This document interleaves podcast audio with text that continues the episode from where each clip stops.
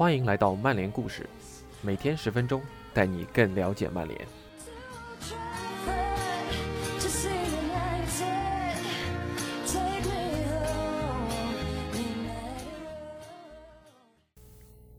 根据 MUST，也就是曼联支持者信托基金，在二零一九年七月发表的一份报告，格雷泽收购曼联，按照当时的偿付率。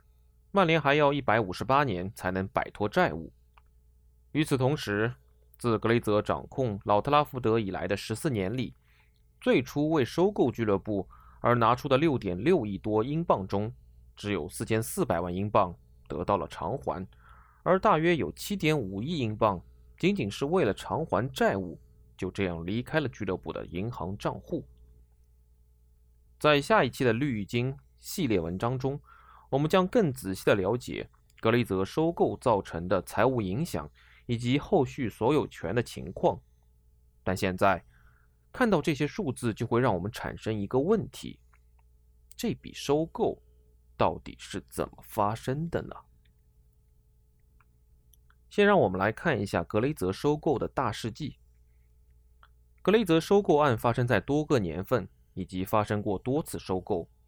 以下由 BBC 创建的时间轴会为我们对这一问题提供主要的一个概述。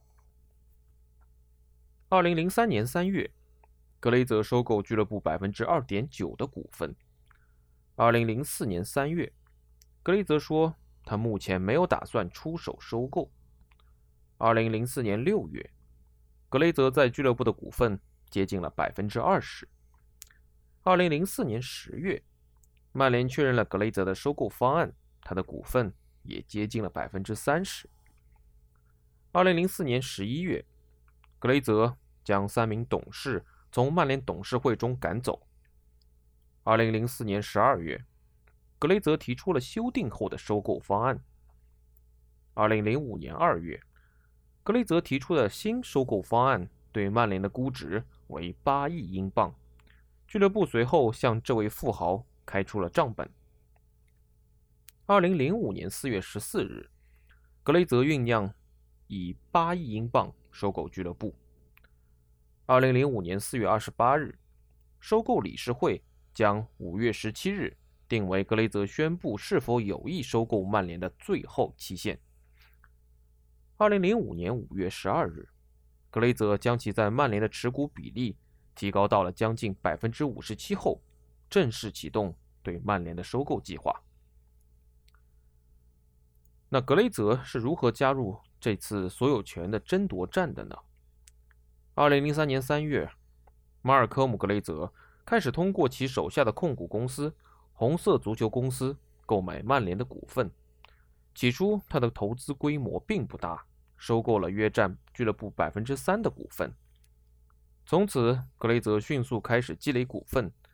到二零零四年二月，马尔科姆已经积累了俱乐部百分之十六点三一的股份，并发表声明称，他正在考虑选择曼联。收购的开始。二零零四年十月四日，星期一，曼联确认收到了一份收购方案，据称是格雷泽提出的。当时格雷泽已经成为曼联的第二大股东，持股比例为百分之十九。约翰·马格尼尔和麦克马纳斯的合伙公司 Cubic Expression 则拥有百分之二十九的股份，是俱乐部的最大股东。这次竞标没有被接受。知难而上，在随后的两周内，格雷泽购买了多笔小批量的股票，以增加自己的股份。十月十五日，星期五，格雷泽花费四千五百万英镑购买了一千五。百四十万股，在接下来的周一，也就是十月十八日，格雷泽花费一千七百万英镑将自己的股份提升至了百分之二十七点六三。而在十月十九日，星期二，他又以二百八十五便士每股的价格购买了一批一百二十七万股，总成本三百六十万英镑，将自己在俱乐部的持股比例提升到了百分之二十八点一一。增购是很重要的事情。当时根据英国法律规定，任何拥有公司百分之三十股权的人都有义务按照他们购买上一批股票的价格，对公司的其他部分提出要约。收购消息公布后，俱乐部在伦敦证券交易所的股价下挫1.5便士，达到了283.5便士。据报道，曼联支持者们对增购的反应并不热烈。球迷的反感。据 BBC 报道，在2004年10月的收购要约，据传估值约8亿英镑后，支持者团体气势汹汹、愤怒地抗议格雷泽的提议。曼联股东组织。也就是 MUST 的前身，他们的肖恩·邦斯在谈到所谓的格雷泽的收购时，当时是这么告诉 BBC 体育的：“这是件很糟糕的事儿，我们不希望出现俱乐部被用作贷款交易的一部分。他会借一大笔的贷款，而最可能的还款方式就是提高票价。”反对格雷泽竞购的声音并不柔和。独立的曼联支持者协会主席朱尔斯·斯彭瑟警告说。如果格雷泽想要干上一架，我们会给他一个机会的。而肖恩·邦斯的组织周一在老特拉福德球场外举起了 “Not for sale” 的横幅。他补充道：“支持者组织正在联合起来捍卫俱乐部。”关注的焦点将是呼吁所有支持者成为股东。对支持者们来说，拥有股份并对俱乐部产生影响会便宜很多。持有股份的支持者希望利润能够留在俱乐部，用于球队的利益和球场的改善，同时还能有合理的票价。大股东则希望将利润从俱乐部拿走。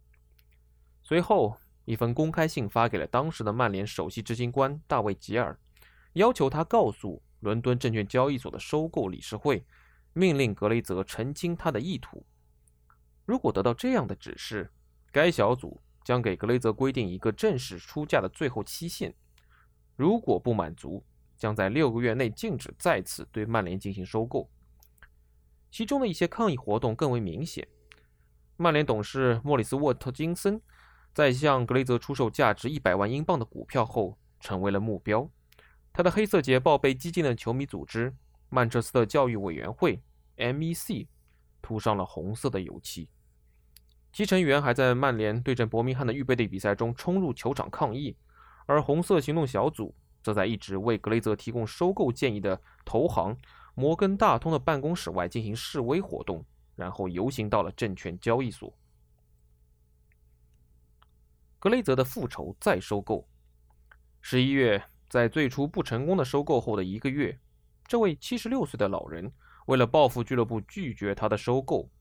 在年度股东大会上，阻止了曼联董事沃特金森、安迪安森和菲利普耶亚的连任。这一行动让格雷泽付出了代价，因为摩根大通放弃了他的客户资格。一个月后，也就是在第一次出价后仅仅两个月，2004年的12月，格雷泽提交了第二次收购要约。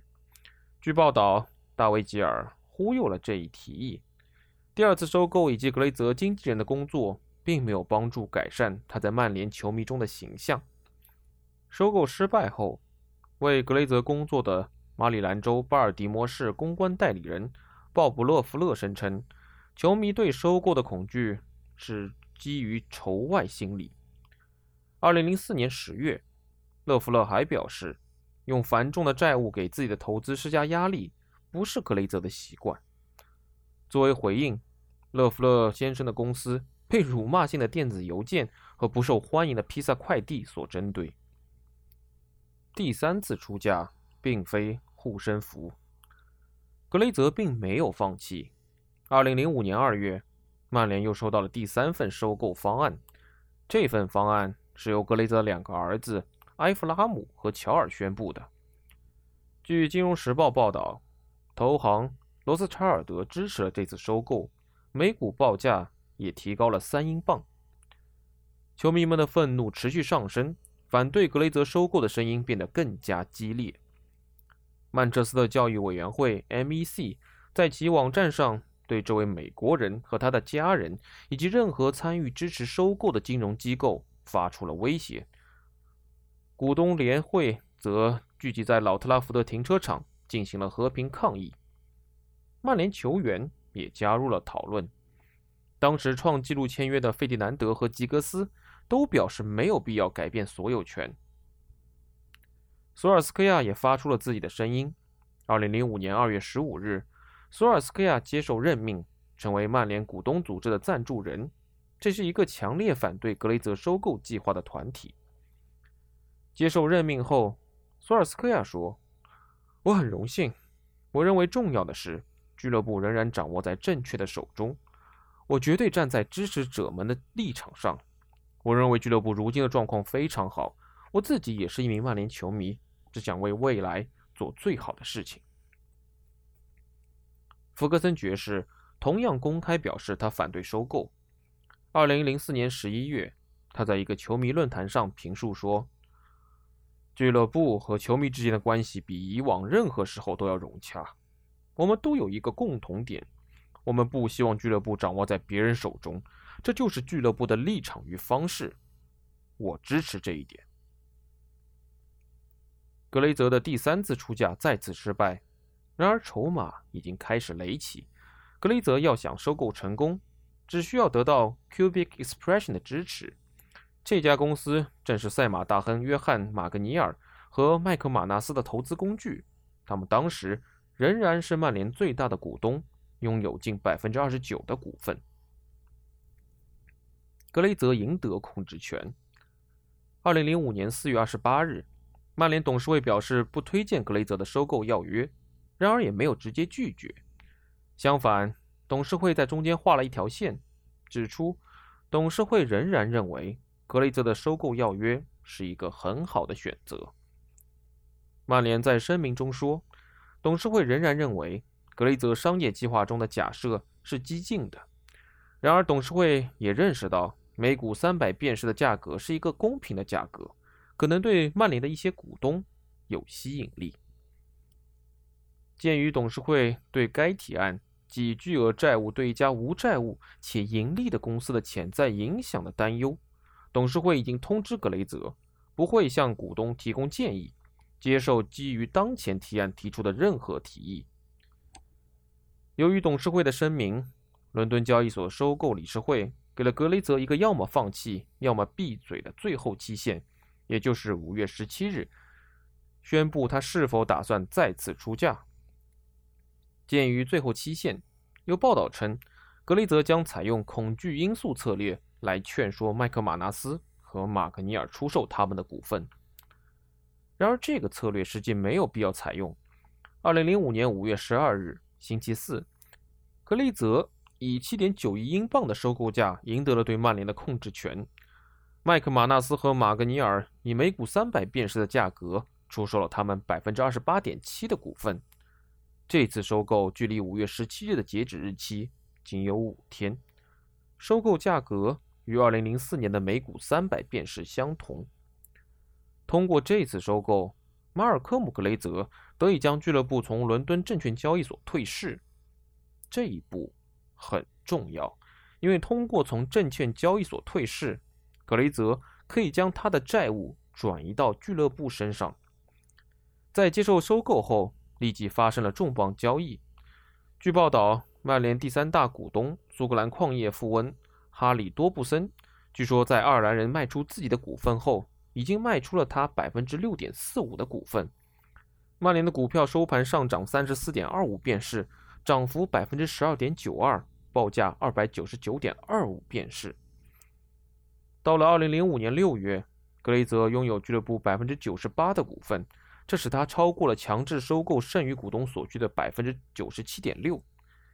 现在退市的俱乐部属于了马尔科姆·格雷泽。球迷们的反应：格雷泽的收购成功只会让球迷们更活跃起来。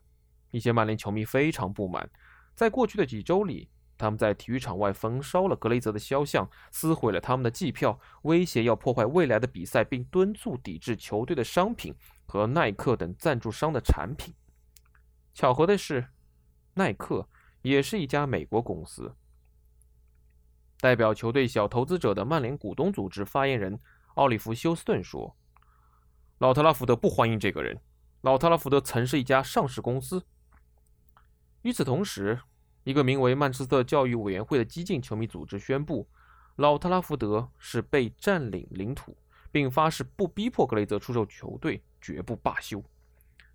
而另一个球迷组织——独立曼联支持者协会，则要求支持者在周六与威尔士卡迪夫举行的曼联与阿森纳的足总杯决赛中身穿黑衣，挥舞黑旗。球迷昨晚在球场外抗议。新东家的肖像以及计票表格被烧毁，同时球迷高呼并举着非卖品的横幅。球迷们还质疑格雷泽对俱乐部的意图保持沉默。对于在造纸厂工作的35岁的托尼·皮普尔斯来说，问题在于他的态度。他想知道为什么格雷泽没有来老特拉福德和球迷交谈呢？为什么他没有提到曼联引以为傲的历史、他的传统、他比生命更重要的重要性呢？皮尔斯说：“如果他没能出来说点什么，安抚一下大家的情绪，打消他们的顾虑就好了呀。”那麦克马纳斯和马格尼尔为什么要卖掉曼联的股份呢？在很多曼联支持者看来，福格森要为2005年5月格雷泽收购案的巨大分歧负责。坦帕湾海盗队的老板纯粹是从福格森造成的局面中获利，而普遍的看法是，如果福格森没有陷入与爱尔兰赛马马主约翰马格尼尔和麦克马纳斯的争执，争夺经典赛获胜的直布罗陀延迟分得的种马费，他们反过来也不会慢慢囤积曼联的股份，然后再卖给格雷泽。换个说法，很多支持者认为。福格森和麦克马纳斯、马格尼尔之间的纠纷，最终导致了格雷泽家族在购买他俩的股份后控制了曼联。那么，福格森爵士和麦克马纳斯、马格尼尔之间究竟发生了什么呢？二零零一年，福格森爵士与约翰·麦格尼尔的妻子苏珊·麦格尼尔一起注册，成为了这匹名为直布罗陀岩石的马百分之五十的所有者。当时。福格森爵士与麦克马纳斯和马克尼尔是众所周知的密友。从那天起，这匹马就以红魔的颜色奔跑。然而，据报道，福格森爵士实际上并没有为他在这匹马上身上的股份支付任何金钱，也没有为他昂贵的保养做出贡献。这匹马后来在爱尔兰、英格兰和法国连续赢得了七场一级赛。被人称为一代骑马。到了这匹马退役的时候，种马费估计有可能高达五千万英镑。这个数字估计让福格森爵士执教曼联的收入相形见绌。然而，据报道，当到了决定这匹马未来的细节时，马格尼尔和福格森发生了分歧。据报道，马格尼尔表示，所有权只是一种名义上的荣誉。福格森有权获得直布罗陀岩石在赛马场上的收入一百一十六万四千八百零四英镑的百分之五十，或者每年在爱尔兰和澳大利亚各获得一次配种权。马匹冬天的时候会待在那儿，在预计十年的时间里，这些收入可能价值每年超过十五万欧元。福格森最初坚持自己的百分之五十，但随着谈判的进行，他坚持要求得到。直布罗陀岩石种马价值的百分之十五至百分之二十。到了二零零三年，两人的关系已经紧张起来。两人在都柏林的高等法院开始了法律诉讼。期间，马尔科姆·格雷泽开始在俱乐部里求购。随后，麦克马纳斯和马格尼尔据说通过 Cubic Expression 向曼联董事会及其律师提出了一系列问题，涉及到对球员的付款。转会交易的财务组织，以及对福格森本人的付款，这推迟了曼联和福格森之间关于新合同的谈判。福格森现在被安排了一份滚动的年度合同，《卫报》将其描述为一份令人尴尬的九十九问清单。俱乐部从这些问题中进行的调查中，包括对最近的转会交易进行了可能令人尴尬的内部调查，原因是。福格森的经纪人儿子杰森的一名助手，在涉及门将霍华德的交易中收取了佣金。这场争斗也不是闭门造车，正如《独立报》在多年后对这场纠纷的描述：这些问题上了《每日邮报》，这增加了对曼联的审查力度。作为回应，俱乐部宣布对2001年1月至2004年1月的转会交易进行审查，由当时的财务总监尼克·亨比负责。随着福格森和他儿子的纪录片播出时间的越来越近，BBC 的宣传部门也公布了米勒的一些调查结果，俱乐部周围的紧张气氛也随之上升。随后，在福格森和他的儿子播出前的两天，曼联出人意料地公开了亨比的转会审查细节。此举看来就是为了堵住 BBC 的枪口。而在俱乐部的调查结果方面，在曼联董事会的所有结论中，最引人关注的是，杰森和伊利特将永远不得再为俱乐部效力。尽管曼联承认他们无法阻止杰森代理现有的十三名曼联球员客户，俱乐部为自己、福格森爵士、杰森和伊里特洗脱了在转会中的任何不法行为，并透露了至今未公布的支付给经纪人的细节。曼联还制定了一个新的限制性条款，今后经纪人应该申报与曼联雇员的任何关系。到了2004年，麦克马纳斯和马格尼尔的持股比例为百分之二十八。有传言称他们可能会试图接管俱乐部。与此同时，福格森爵士和马格尼尔解决了他们的诉讼。马格尼尔一次性向福格森爵士支付了二百五十万英镑。据报道，当福格森爵士给当时在巴巴多斯的马格尼尔打了一通电话，这标志着自福格森与朋友闹翻，并在2003年1月启动法律程序以来。他们第一次通话，此事也就此画上了句号。但此后不久，麦克马纳斯和马格尼尔就将他们在曼联的股份卖给了格雷泽。那埃德伍德·沃德又扮演了什么样的角色呢？埃德伍德·沃德是布里斯托大学物理学的毕业生，1993年开始在普华永道会计师事务所的会计和税务咨询部门工作。一九九六年获得特许会计师资格。一九九九年，他转到摩根大通，在其国际并购团队中担任高级投资人。正是在这里，他为格雷泽家族的收购提供了建议，并于二零零五年受邀加入俱乐部。至于他在为格雷泽提供建议中所扮演的角色，按照《卫报》的说法，伍德沃德想出了二点七五亿英镑的实物支付对冲基金贷款。最初利息为百分之十四点二五，以弥补二点六五亿英镑银行贷款和家族自己投入的二点七亿英镑的缺口。就是这些贷款，一年后在融资时，对冲基金债务已经增加到了七千九百一十万英镑，其中包括一千三百二十万英镑的提前赎回费用。二零一二年，伍德沃德接受采访，被问及格雷泽的所有权问题，在谈到债务时。伍德沃德形容它就像抵押贷款。我们的债务拿房子来做比较，就像抵押贷款，而且相对于企业的价值来说，它是很小的。而住在里面的人每年的收入却越来越多，越来越丰厚。那这与其他俱乐部的出售又有何不同呢？格雷泽的收购方案很独特，在出售之前，俱乐部是没有债务的；在收购之后，在格雷泽先生对俱乐部7.9亿英镑的报价中，有三分之一以上是以曼联的资产为抵押的债务，比如老特拉福德球场；而另外2.75亿英镑则来自三个美国对冲基金的贷款。以俱乐部资产为杠杆的贷款原值2.65亿英镑，是这三家对冲基金合作进行的。这些贷款一度拥有每年约6200万英镑的债务利息。贷款中相当一部分是支付实物贷款，俱乐部一度要支付百分之十六点二五的利息。